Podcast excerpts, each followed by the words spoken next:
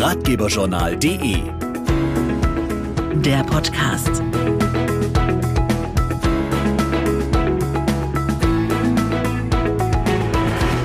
Hallo und herzlich willkommen zum Ratgeberjournal Podcast. Dieses Mal steht unsere Folge ganz im Zeichen der Nachhaltigkeit und wir erklären, was genau grünes Geld ist. Der 100-Euro-Schein ist grün, klar.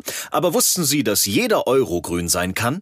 Zumindest im ökologischen Sinn. Denn wer sein Geld grün anlegt, kann damit helfen, die Umwelt zu schützen. Wie das genau geht, weiß Laura Sommer. Wer sein Geld nicht nur gewinnbringend, sondern auch nachhaltig anlegen möchte, kann das bei der Umweltbank tun. Oliver Patsch. Also wir stellen Geld nur Unternehmen und Menschen zur Verfügung, die damit wieder ihre grünen Projekte realisieren.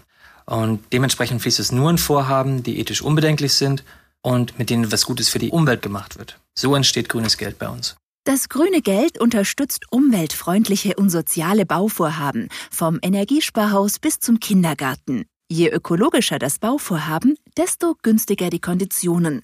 Aber auch andere umweltbewusste Bereiche werden abgedeckt. Also wir treiben unter anderem die Energiewende voran mit Projekten in Bereichen der Windkraft oder Solarenergie. Grünes Geld fließt daher bei uns in Strom aus erneuerbaren Energien oder finanziert auch Firmen, die nachhaltig wirtschaften. Für Kunden gibt es verschiedene Anlage- und Investitionsmöglichkeiten, vom klassischen Tagesgeldkonto über Fonds bis hin zu verschiedenen Vorsorgekonzepten.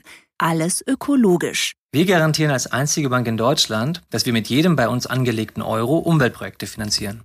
Das ist so in unserer Satzung verankert. Und bei keiner anderen Bank bewirkt das Geld so viel Grünes wie bei uns. Ja, und mehr Infos darüber, was grünes Geld so alles bewirken kann, gibt's auch auf umweltbank.de.